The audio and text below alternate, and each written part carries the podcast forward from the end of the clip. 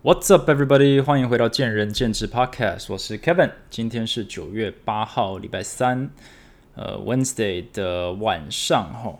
那今天是礼拜三，都是前进体能的内训日。那过往啊，在没有疫情或者在疫情升温之前啊，我们行之有年，就是礼拜三大家都会集合到我们的永和店、永安店，然后去做一些内训或者做一些就是。这个团康之类的活动，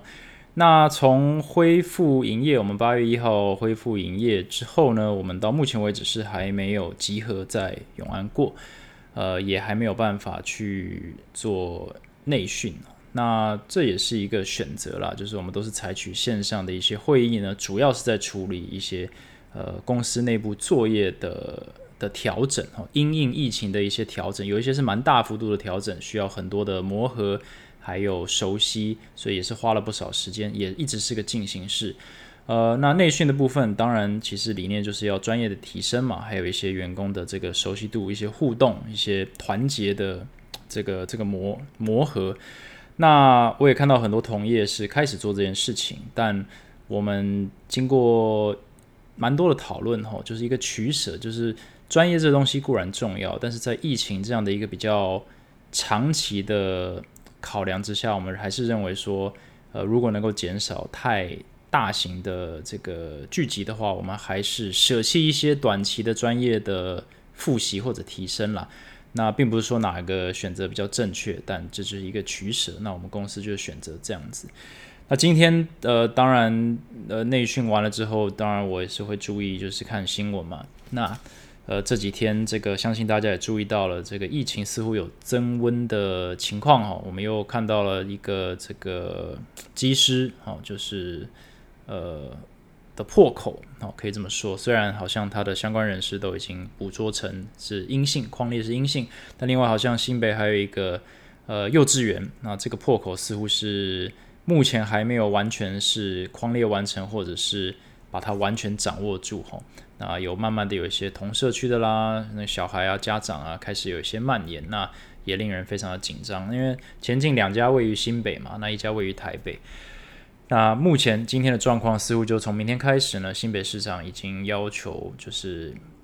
强所谓强化二级哈，就是把这个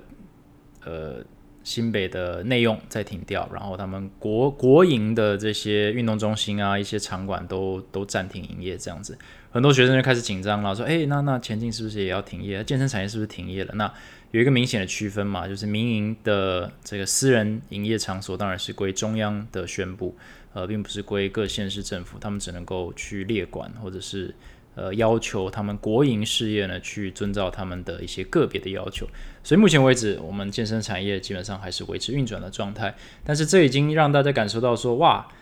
疫情原来一直都还在哦。那我觉得，包含我在内，我们可能都是人，都是一个习惯性很强的动物哦，一个一个物种啊，我们的这个 adaptability 非常的好，所以大家其实可能已经忘记了，包含我在内，我们已经忘记了。当时第一次可能四五月开始爆发的时候，我们的那个恐惧感，我们那个焦虑感，然后我们多么害怕这个病毒啊！全世界就是笼罩在病毒的慌乱之中，我们是多么的珍惜，说哇，我们竟然不需要这个，就是一定要戴口罩啊，然后还可以上学，还可以还可以有开演唱会啊，诸如此类的。那轮到我们的时候，我们的恐惧感一上升，大家很守规矩。我我那个当时拍了一些照片，说哇，空城呢。就是多么的自律哦，台湾人多么的自律。但是其实，呃，随着时间过去，随着三级呃慢慢累积，我们跟其他国家一样，也都是很焦虑，也都是忍不住，也都是开始反弹，说我们我们想要出去玩啊，我们我们想要上学，想要上班，哦，我们想要开业啊，这些声音也是出来，所以到最后也是如愿的开了。那我们现在，我每天早上起来或者每天早上出门一看，满街。的人潮就是基本上看不出有疫情了，对不对？所以，但这个不代表疫情不存在嘛。那今天要说到底哪边是破口，其实我们人人都是破口啊。我今天并不是说，呃，并不是想要表达说，呃，疫情怎样都会有破口。我是想要表达说，其实我们虽然有一些代罪羔羊，有些人他真的染疫了，但是其实百分之九十九的人，哦，你和我应该都没有把个人防疫做的是最完善，我们还是会去一些我们可能不应该去人太多的地方，我们可能还是呢口罩呢戴的方式还是不太对，我们可能这个酒精消毒呢，可能有时候偷懒一下，哦，诸如此类的，就是每一个人其实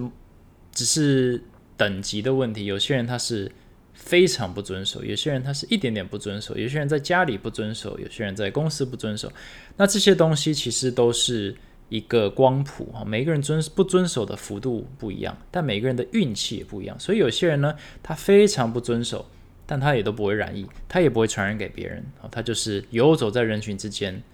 哦哦，然后有一些人他只是可能就是。一整个月都没去任何地方，然后就去一个地方，然后从来不拿下口罩，诶，就刚好拿下口罩，然后就染疫了。那这时候我们就会以社会的眼光，会用非常严厉的。舆论跟这个批评去攻击这些人，但是我们很常忘记，其实这些人就是我们。我们都有一样的这个忍耐不住的性格，我们都会焦虑，我们都会想要呼吸一口新鲜空气。所以，其实防疫这东西为什么这么的困难？就是我们大家都知道防疫很重要，可是没有人在看的时候，我们其实防疫的强度都没有所谓够高的规格，但只是看谁运气比较不好哦。真的中奖了，或者是被传染，或者传染给别人。那当然有一些行业它是比较敏感的，它必须用更高规格的标准来看待自己。那这个无可厚非。但我想要表达的说，这些状况我们之前也讲过，基本上第二波、第三波就一定会来，只是什么时候和多快而已。那如果你接受这个论调的话，那也不是消极主义，说啊，那那就那就随便吧。我们还是要赶快打疫苗，我们还是要。呃，就是做好防疫，然后我们还是要尽可能的维持，就是经济运转的机能、社会运作的机能。但是不要忘记，就是这东西是存在的哈，在疫苗百分之百之前，在第二季百分之百之前，在第三季开始打之前，可能这些东西都 we are not out of the woods，就是我们都还没有完全的脱离这个，它还不是一个呃常态性的一个新流感。那我们的生活模式就必须永远都记得这件事情，不然的话，有一点像是。呃，虽然今天可能是其他人呃中奖了或成为防疫破口，但可能也是因为我们整体来说，我们每一个个人呢，对于疫情存在这件事情，慢慢慢慢的把它推到脑后，然后呢，对一些小事情哦，都渐渐的允许自己去不在乎或者是忽略哦，假装它不在。那其实就是因为整体可能社会风呃这社会氛围如此的时候，总是会有一个人不小心。哦，就踩到雷嘛，然后就出现这样的状况。所以呃，当然我是希望，身为一个营业，叫什么？呃，身为一个业者哦，我很为健身产业担心，因为呃，疫情的后遗症哦，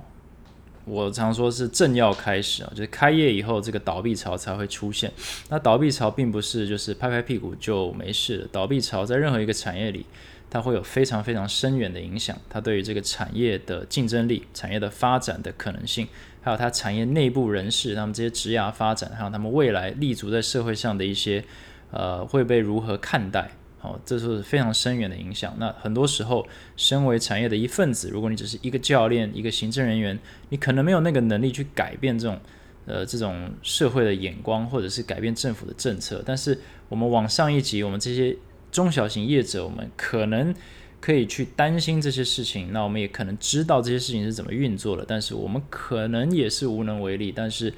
至少哦，完全呃无能为力又不知道这件事情多重要或多可怕的时候，这是一一种一一种状况。那你知道哦，至少比不知道好。所以其实我也会跟我的这个员工或者同事分享，就是诶，疫情已经造成一些不可逆的。影响对于健身产业，那我讲一个很小的点好了，就是呃，我们过去这一两年都听到有一些健身房倒闭了。那倒闭的话，很可能就会归咎于说，哇，这个恶性倒闭啊，那肯定就是经营不当啊，或者这个老板很烂啊，吼，惯老板，然后怎样怎样。但呃，不管是怎么样发生的，就是一个。一个 event 就是这家公司倒闭了，那倒闭的话就有后遗症，会有呃求偿无门的员工、求偿无门的客户，那还有求偿无门的金融业者。那因为今天一家公司倒闭，这个学员或者是员工一定会去找政府，会去找他们的信用卡公司去求偿。那求偿的时候，他们就可能会去跟这些业者的合作的金流公司或者银行去求偿。那这些金流公司跟银行到最后就是背黑锅或背债的那些，不是背黑锅，背债的那些人，他们可能就是变成连带的这些他们的信托或者是连带的履约保证的这些保人嘛，那就要吐出一堆钱来。那这钱吐一吐以后呢，就会产生一个这个这个 ripple effect，就是说这些。受伤的，因为健身房倒闭而受伤的银行或者是呃金流业者，他们可能就会觉得说，我为什么要冒这么大的风险去担保或者去去赚健身产业的钱哦？这从投资的投资报酬率的角度来讲，非常的不值得。所以他们开始，那这也是近几年来我发现的现象，就是他们会开始缩减哦，他们呃愿意，他们他们愿意接这个健身产业生意的意愿。哦，那这个是会互相影响的。有一家不接，另一家就会考虑说，那我也不接好了，反正呃我也不吃亏嘛。我们去抢其他产业的这个生意，又安全，然后又好赚。那慢慢慢慢的，呃，愿意接的，他们的条件也会变得严峻。哦，或者是银行呢，像如果你今天是一个教练，你可能去找银行去开户，或者是开这个申请信用卡，你都会觉得有一些难度哦，就不像是。呃，其他职业好像那么的自然，那可能问你很多问题。那其实就是一个观点嘛。那公司哈，就健身房要跟银行借钱哦，诶，不好意思哦，你是所谓的呃，虽然不正确，但可能是你是八大行业，所以呢，好像高风险产业，所以也有一些规范。那你现在金流公司都已经真的是被你这个害到了哈，或者银行被你害到了，他们这个一传开，基本上条件越来越严峻。那这会造成什么涟漪的这个影响呢？就是新的工作室或健身房。他要踏入这个产业，他能够提供的服务就越来越少。哦，他能够，他能够，呃，他必须靠自己的成本就变多。也就是说，他没有办法跟等于说社会机制接轨，不管是信用的评比啦，或者是借贷啦，或者是杠杆啦，都没有办法做到。那这很难让我们，比如说中小型的或者是健身产业本身有一些大幅度跳跃性的突破。所以，他基本上就会把健身产业整个这个进步的发展的速度，整个。锁住，它就锁上一个枷锁。那疫情这个东西呢，又是直接冲击健身产业，所以我刚刚说我很担心，其实就是说，如果今天真的在升级三级的话，从政府的观点来讲，健身房一定就是健身产业嘛，一定首当其冲就再关掉。虽然我们都知道非常的不合理，然后呢，就是完全没有关联，就是也不是说完全没有关联，就是说，呃，你去餐厅吃饭都不一定比在健身房运动安全。哦，但是健身房毕竟就不是一个民生必需品嘛，所以很有很有可能的，依照现有的这个观点或者这个政府的优先顺序考量，哦，健身房可能又是首当其冲被关掉了。那呃，这个冲击多大呢？我就不多说了，但是就是很大，对，就是能够扛过第一波的健身房了。我真的要呃帮自己就是拍拍手一下，然后也是帮所有的同业哦，愿意扛过去的，还有。可以扛过去的都是非常的不简单。那第二波再来的时候，这个 就有点像是你已经你已经被重伤了，然后你好不容易撑到医院了，然后被包扎一下。但是现在呢，这个杀手又追到门外了，他准备要走进你的这个这个这个病房里面哦，那就是你就是看着他，他也看着你哦，就看他会不会进来再开几枪这样子。那你活不活得过第二这个第二波追杀哦？呃，真的就是真的又是这个看个人本事了。那呃，每一个有能力的老板呢，对自己的这些本事都有些信心，但是并不代表我们非常的这个开心哈。就是我们要维持乐观，我们要维持积极哈。我们像我过去这一个月，呃，可以说是应该是老了很多，但是就是。烧脑的程度哦，大概就是经营了这三五年的那种感觉哦。但是我想过的配套措施，我想过的未来可能疫情发展跟政府政策哦，真的是不知道哦。想过这个就是一千四百万种了，fourteen million combinations，呃，就是为了什么？就是为了要确保说，除了活下去以外，我们还有所谓的长期竞争力。那这也是蛮辛苦的一件事情，但是非常的必要啊。毕竟这就是这是老板的工作嘛，不然嘞。呃，不过就是这样子。我们今天呃处于这个状况，我们就要准备好做呃任何的调整啊。最佳状况就是这一波疫情呢可以这个舒缓啊，就是 calm down，然后我们就可以继续呢就是挂在这个一波就解决的这个，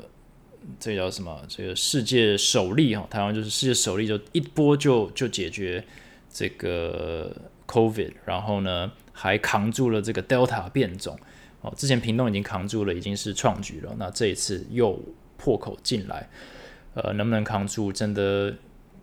只能有点看老天了吧？对，但是这几天我们都会密切注意。呃，是什么状况？那就算就算真的三级又把我们关掉了，那我也希望啊，产业里面的这个同仁哈，不管是我的同同业呃老板们，或者是教练们也不要太灰心。嗯，有些事情是在我们的控制之外，那我们所能做的就是明确的了解。所以啊，我常讲游戏规则是什么？假设今天就是又要停业。那我们就要开始评估，那停多久？那我可以撑多久？啊，依照上次的经验，你是不是财务管理方面有比比较好了呢？那你这些学生经营方面能力是否有所提升了呢？你是不是更了解说在疫情的状况下要怎么样联络学生啦？或者是你是不是还有用一些空闲时间去了解说，假设真的又没有办法现场教学了，那我这一次的这个线上课程的这个学员的这个。课表编排，或者是回归意愿，或者是尝试意愿，有没有比上次强？有的话，那我相信你的心态已经正确，所以你其实也没有太多需要担心的。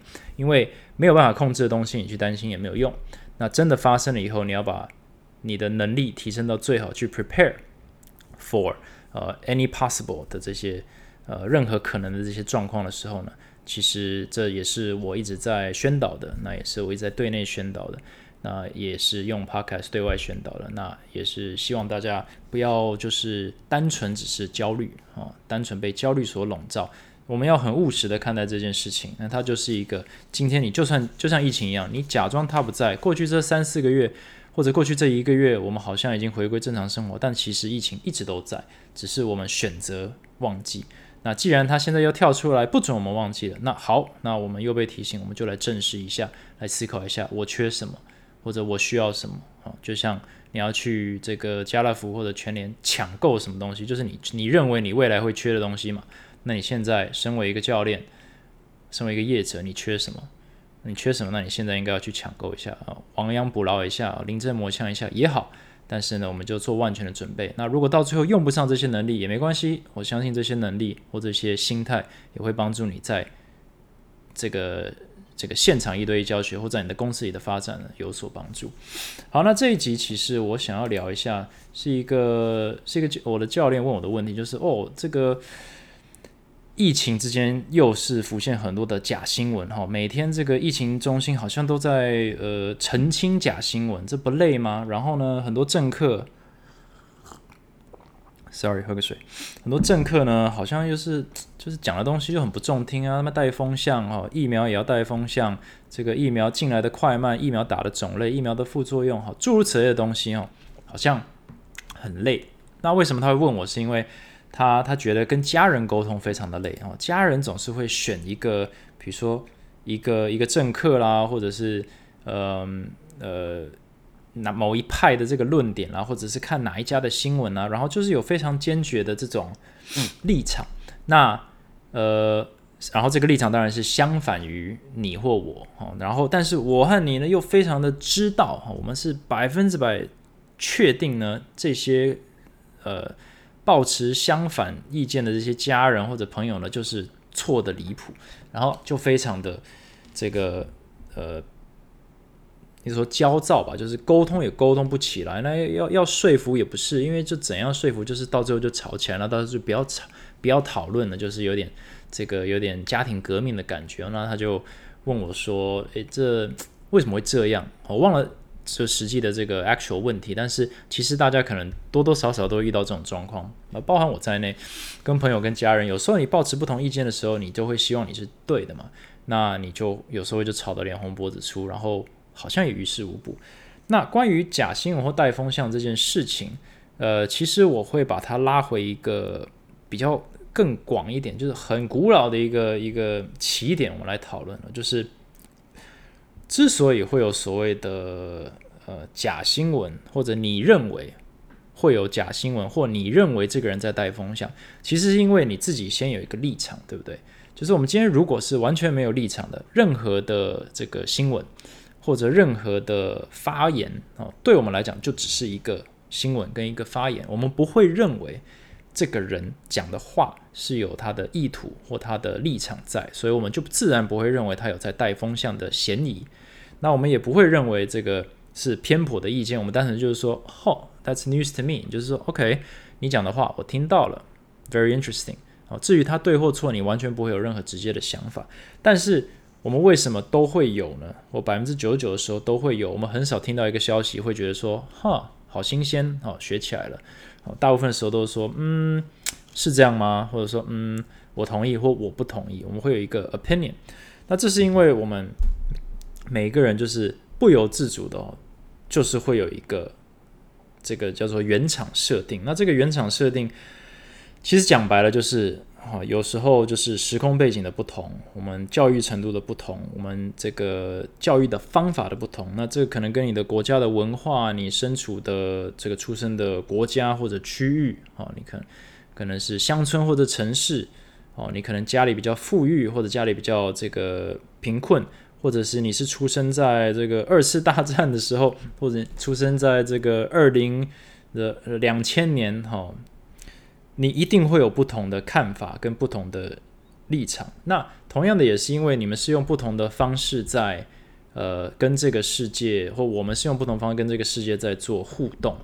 那为什么这东西会有这么大的影响力呢？因为这个会之所以会生根，我们我们会认为某些事情是 OK 的，或者对的，或错的，其实因为这个东西一直保护着我们，或者一直给予我们一个比较顺遂的路。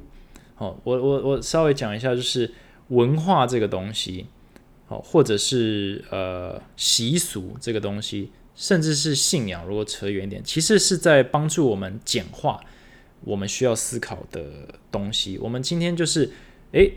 呃，敬老尊贤是对的。我今天不是说敬老尊贤不是对的，我只是举个例子，敬老尊贤是对的。假设所有人都买单这件事情的话，社会本身就会创一个结构，比如说你会优先让老人这个上公车，哦，你可能会去扶老太太过马路，或者是呢，诶，比如说疫苗，我们会让老人先打，就是这些东西大家都可以直接接受，没有人会说你不要做这件事情。哦，也不会有人说你为什么要做这件事情。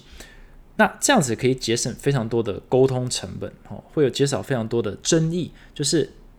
反正 everybody agrees 就好。那文化啦或者习俗传统，就是大家都同意，大家都可以接受的话，其实我们会简化很多层次。如果每一件事情都要吵，说哎为什么你先我先，为什么你可以我不可以？哇，那这个非常难管理。所以某种程度上，一个进步的社会和文明的社会，它会创造出很多的这种，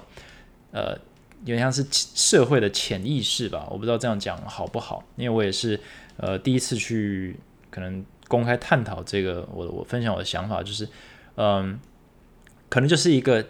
内建的 DNA，就是诶，我们大家都这样子。那你可能把这一套敬老尊贤拿去美国，诶，就不是行得通。他们可能会比较高比例的人举手说为什么？哦，为什么他们先？哦，为什么不是我先？哦，就可能会有一些争议，那就会有些摩擦，所以他们的可能文化或者是教育模式培养出来的一些所谓正常、普遍可接受的观点，就是呃，个人啊，个人自由比较重要，或者是个人的这个选择比较重要，而不是说对大家好就好，而只要我觉得不好，我就有这个。呃，权利哈去发言，那那样子的一种模式，对于一个国家的进步或者发展也有它的好处。那从疫情的角度，可能就好像是坏处像美国戴口罩就是一个大问题。但是可能在这个科技发展啦，或者是创新啦，或者是这个你知道，把自己变成这个国际强权，这个从历史上的角度就是有一些优势哈，比较激激进一点嘛。所以有好有坏，那其实就是看。看你怎么去去呃解读这件事情。那不论如何，第一点就是 我们每一个人都是我们时空背景的产物，都是我们家庭的产物。所以呃，你今天你的父母、你的朋友啊，他们都是从呃不同的时空背景啊，呃虽然跟我们的生活是有一些交集，但是其实呃我们很难去甩掉，或者很难去排除，或者看到同理对方说，诶，其实他之所以会有。这个观点是我觉得极度荒谬的，也许就是因为这就是他所接收到的，这就是他所理解的世界 OK，所以这一点光是这一点呢，就已经可以创造出非常非常多的主观的意识，说，诶，对方在带风向，或者对方讲的是假新闻。好，那 第二一点就是，呃，我们通常都会把世界简化，就是世界其实是一个，呃，其实世界并没有所谓的对错，呃，或者没有所谓的黑白啊，一些比较客观的，或者一些可能我不能说思想家，但是一些我比较。呃，我自己啊喜欢追一些就是可能稍微有点哲学一点的，或者一些心理学家，他们其实也都蛮常提这个点，就是所有的事情都是一个光谱嘛，甚至呃那个古埃都写了一本书叫做《灰阶思考》，就是 everything 哦，就是 it's it's not monotone，它也不是两色，它也不是一色，它就是灰阶哦，它就是一个光谱，所以所有的东西从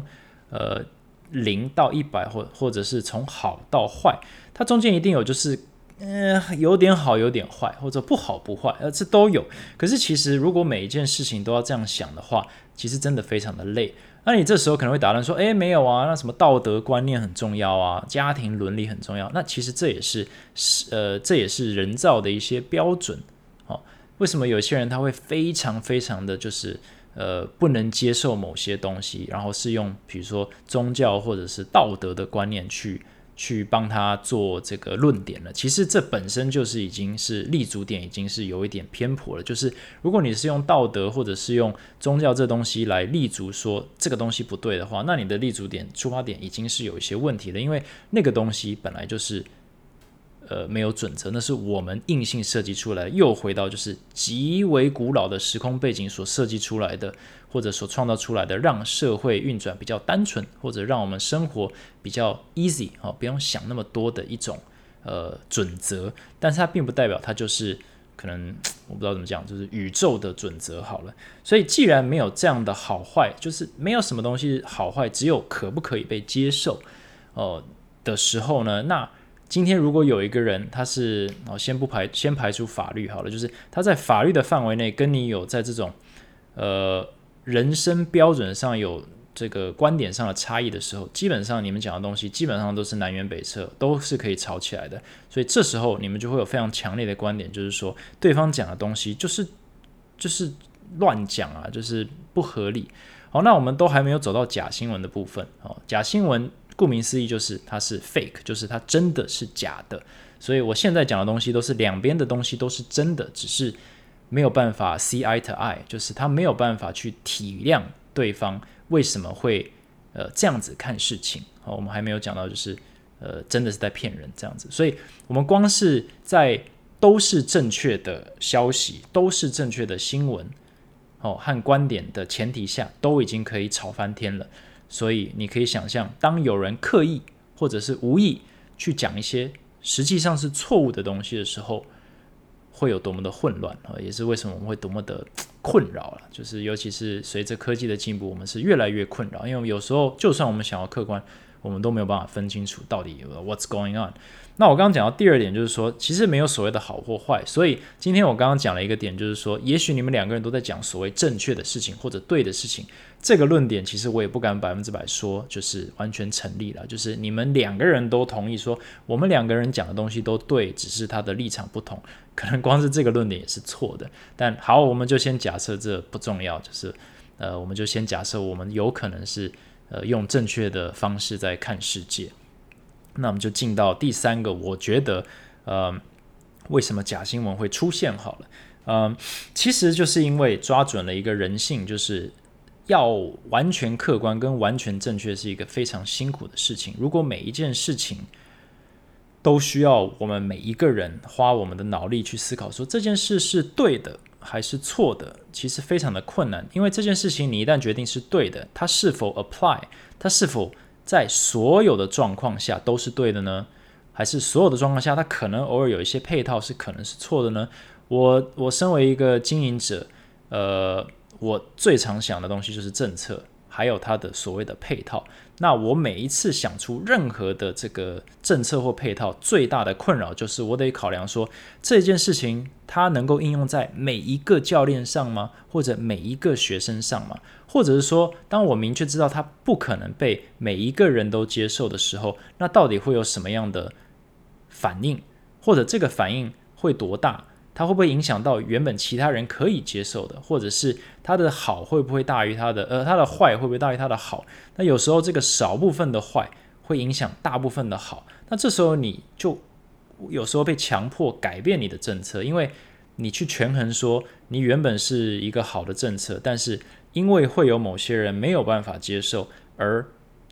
让它反而变成一个坏政策了，所以这时候就有很多的。呃，这个这个叫做什么考量的点会出现，所以呃，如果你要每一个人哈都去用老板的这个思维，或者是这个呃政府的思维去思考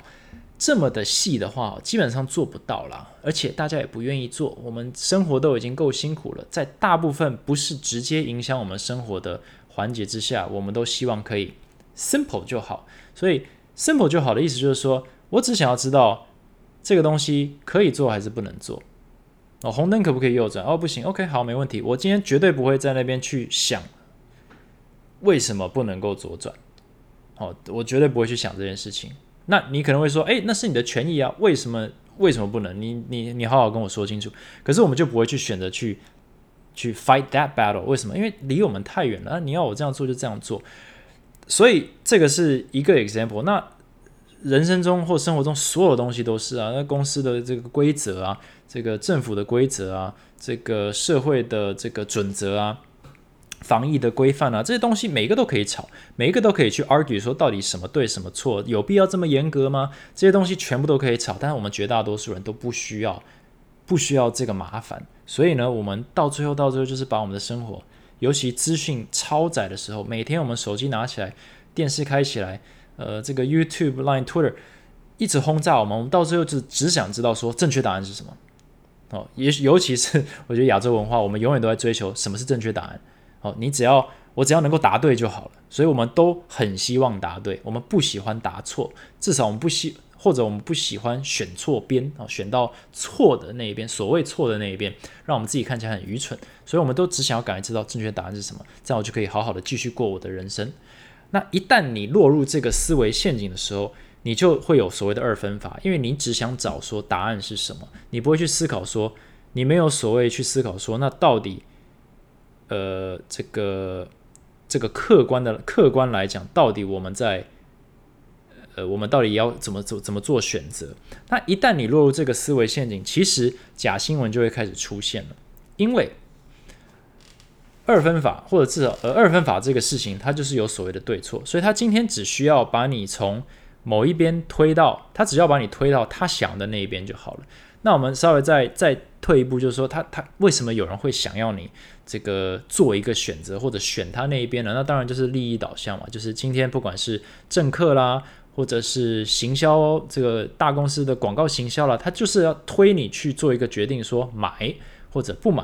投票。投我还是投他，或者是至少不投我，那至少也不要投他。哦，基本上就是在做一个二分法的这个行为模式的改变。所以他今天就是完全是去轰炸你说，他只要把你推向某一边，或把你推离某一边，呃，任务就完成，他会获得一些既有利益。那这这样子的一个思维一旦成型之后，他的手段到最后就会演变成可能我们所谓的假新闻，因为他有极大的利益可以获得，所以他必须去创造一些。嗯，当他没有办法客观的游说你的时候，他会用一些比较激进的方式，比如说，呃，比较无伤大雅的，就是呃之前提过的这个新闻，可能会用一些比较呃所谓那个叫做呃比较激进一点或者比较渲染性的一些标题，哈，比较夸大不实的标题去骗你的这个流量，这样他的任务就完成了，他的流量就是他的。任务就是流量，这样就完成了。那再来就是，诶，他需要去改变你的思维，去请你去相信某件事情，或者是同意某件事情的时候，那他就会把你往那边推哦。所以他写的东西可能不完全正确，或者是一半正确一半不正确，或他的用词呢有一些误导。那这时候可能你会觉得，诶，我也蛮聪明的，我一看我就知道这个是错的。可是。因为你其实也是陷入了一个思维陷阱，说你也希望你的生活是简单的，所以你只要一看到你不同意的东西，只要它有一点点的东西是不同意，你就会直接把它以偏概全，说啊哈，那这个东西就是直接列入不同意或者是假新闻或者是错误资讯的那一栏。那你喜欢的东西呢？你看到你喜欢的论点，你也会放大它，你会把这个东西也放入就是我同意、我认同的那一栏。那这时候同温层也就就产生了。脸书之所以会一直哦，他会去分析你喜欢、你暗赞的东西，就是他会要一直推给你。一样类型的东西，这样子你才会继续按赞，这样你才会继续用脸书嘛。如果你脸书点开全部都是你不同意的这些论点，那你绝对会把脸书关掉。那脸书就是想要延长你在脸书上面的时间，所以他很聪明的就这样子把同温层创造了。但没想到呢，这反而更两极化或加速了，就是所谓社会二分法。所以几乎每个国家都是有所谓两党在那边对坐。或者是非常两极化的这种感觉哈，所有的人民都觉得啊，我们每一个国家都要分裂了，就是每一个都是两极化。那其实这是我们要的，我们就是不想要思考。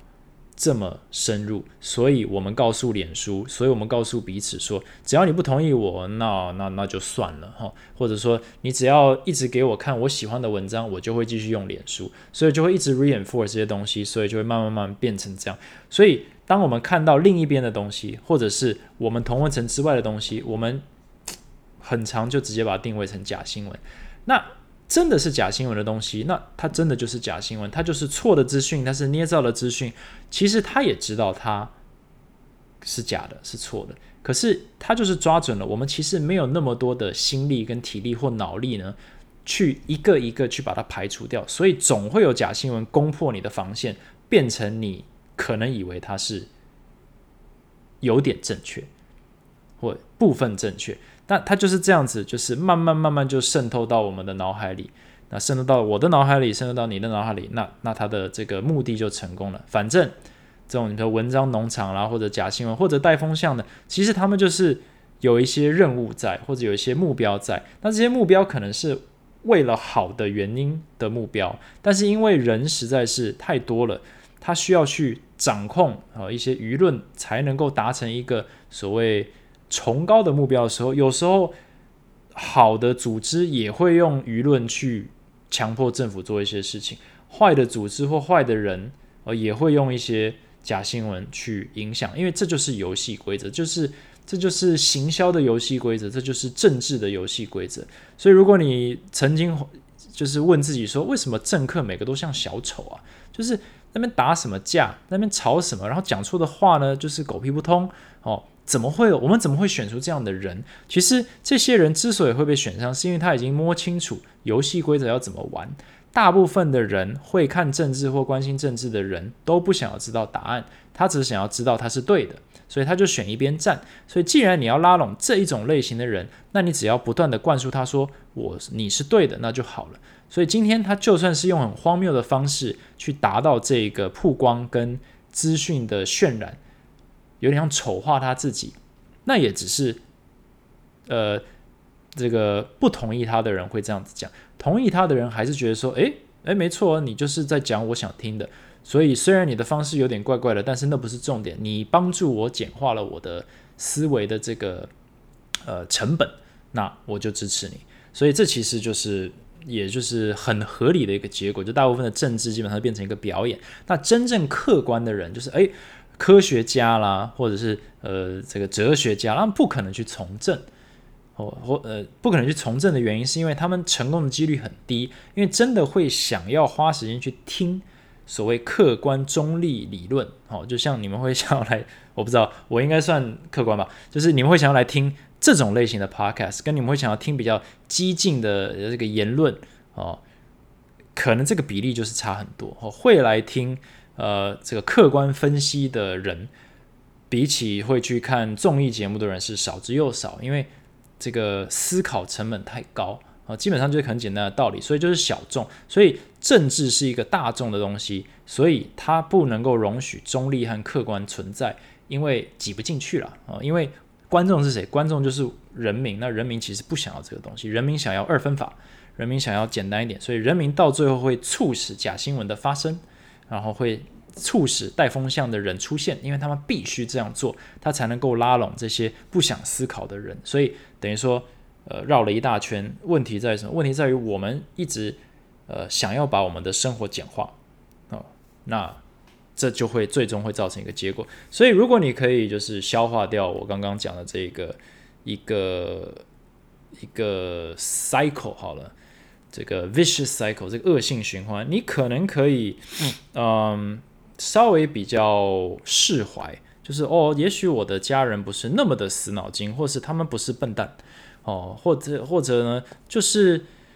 呃，他们所支持的人可能也不是那么的坏。或者是那么的无知哦，他们可能只是他们有他们的立场哦，他们有他们的 agenda 是没有错，他们可能是想要击溃另一个党啊或之类的，对。但是客观来说，他们的任务归任务，那他们用的手法或者手段，呃，就算你不认同，可能你大概可以认同的点就是说，诶，他用的手段是适合这个目的跟适合这个游戏的手段，你可以认可他，就是他的 technique 不错。哦，你可以去讨厌他，就是你你就是我讨厌你的立场，但是你用的这个手段还蛮高明的哦，你是丑化自己，或者你在带风向，或者你在创假新闻，哦，这些都是都是一样啊，每个国家都在用，每个政府都在用，哦，台湾在用，中国在用，大家都在用，但是呃，并不改变，就是我们确实是接受非常大量的资讯在轰炸，就是再客观的人都会被攻破，所以再客观的人，再理性的人都会累，所以我们都会。想要短暂的停止思考，那你短暂停止思考的那一瞬间呢？这个假新闻就渗透进来了，它就进入你的 DNA，进入你的潜意识。所以下次你开口在跟别人争吵的时候，其实你已经被微微的改造了一点点。那没关系，这就是呃社会现在我觉得至少从我有限的这个人生经验当中，我就是这样子看待这个世界，就是呃我们都是会被攻破。但是我们还是可以内部的去把它消化掉。所以今天有任何一个人或者任何一个这个呃同事或者家人或者是员工，也，跟你采取是完全不同的观点，你完全无法认同他所有的行为的时候，也许你可以比较释怀一点。你也许没有办法跟他合作，但你至少可以理解说，诶 m a y b e it's not his fault，那也不是 your fault 啊，这都不是你们的问题。但是你们都可以努力的地方，就是持续的去强化你们。理性、客观和同理的能力，那这也是为什么，呃，大部分有办法管理这么多人的那些大公司，他们的这一方面的能力都很强，就是他们的同理、他们的换位思考，呃，不要讲他的什么宏观啊，或者是他的这个 vision，这远见，那些都是建立在能够跟人。呃，产生连接跟影响力的前提之下，那这个能力就是你要能够理解每一个人都有不同的观点，那你要如何去影响他？你一旦知道游戏规则以后，你也许可以抛开一些呃对或错和一些好或坏，你用光谱模式，你用灰阶思考，你才能够呃在呃这么就是二十一世纪这种资讯轰炸、疲劳轰炸、假新闻带风向这个横窜的这个状态下呢？去去 survive 去生存这样子，然后讲到最后，我完全忘记了，就是呃呃，我这部分应该已经讲完了。所以如果你有听到这里的话呢，我想要再夜配一下，就我上一集有讲完，诶，我终于被赞助了，那蛮开心的。那更开心的是说，呃，Verve 呢，他们说，诶，我这个大家的回响还不错哦，就是我的折扣码的使用，诶，比我想象中的高了。当然。呃，我毕竟就是一个小小的这个布洛克嘛，还有 podcaster。但是呢，呃，这边跟大家讲说，Verve 的周年庆是九月六号开跑，他们满一周年，然后到九月十五号。那现在全馆原本就是八折，但是如果你买到好像三件还五件，就会再打八折，然后不限任何款式，所以八折再打八折，已经六四折了嘛。然后，呃，然后再用我的这个 VV Kevin 的折扣码的话呢，又可以再打九五折。哦，然后另外，我因为我也是想要尝试一些新东西，那回馈给大家嘛。听到大家就是诶，还有用我的折扣码，我已经很意外了，也很感谢所有支持这个频道或者是有听我 podcast 的人，也希望你们喜欢 Verve 的衣服。那呃，我自己加码两千块，就是一千块的折价券两张哈。就如果你有在用 IG 的话，你如果有购买，就是用我的折扣码，然后在 Verve 你在 check out 的时候呢，你在这个，呃，你就是拍照截图，然后呢，你就是在你的 IG 动态里面标记我 Acrobatic 的这个账号，还有 Verve Taiwan 的账号，我就会把你这个图存起来。然后到了十五号结束的时候，我会把所有有 tag 我的人呢都聚集起来，然后我会抽奖。然后会抽两张出来，然后我就会这个给你们两个一千块的折扣券，就是折扣码。那未来在 Verb 还可以再用，这样等于说算是我自己去回馈大家，呃，愿意用我的折扣码，那当然也愿意听我的 Podcast。所以如果你已经听到这里，那就是算你赚到。所以如果你还没有买或还没有尝试过诶他们的服饰的话，建议你可以去他们的官网看看。然后呢，现在反正就是大概这一年来最大的折扣了吧，就是折上加折再加折扣嘛，然后还有机会抽到一千块的折价券，那我觉得是蛮值得的。那呃，收到衣服的话也可以 tag 我跟我说，诶，你喜不喜欢这样子？我自己是穿的蛮开心的啦，尤其这个天气，呃，热到爆，所以呢，有一些排汗这个吸汗的衣服呢，我觉得是蛮蛮舒服的。OK，那这一集就讲到这里。那如果你喜欢我的频道的话，那希望大家还是可以去 Apple Podcast 帮我按赞、留言五颗星，然后到 IG 的话呢，帮我按个追踪，IG Talks with Kevin，然后呢 DM 一下，呃，我们可以讨论一下我们的这个任何的问题或者是观点。那也谢谢大家收听，我们这一集就讲到这里，我们下一集再见。Thanks for listening，拜拜。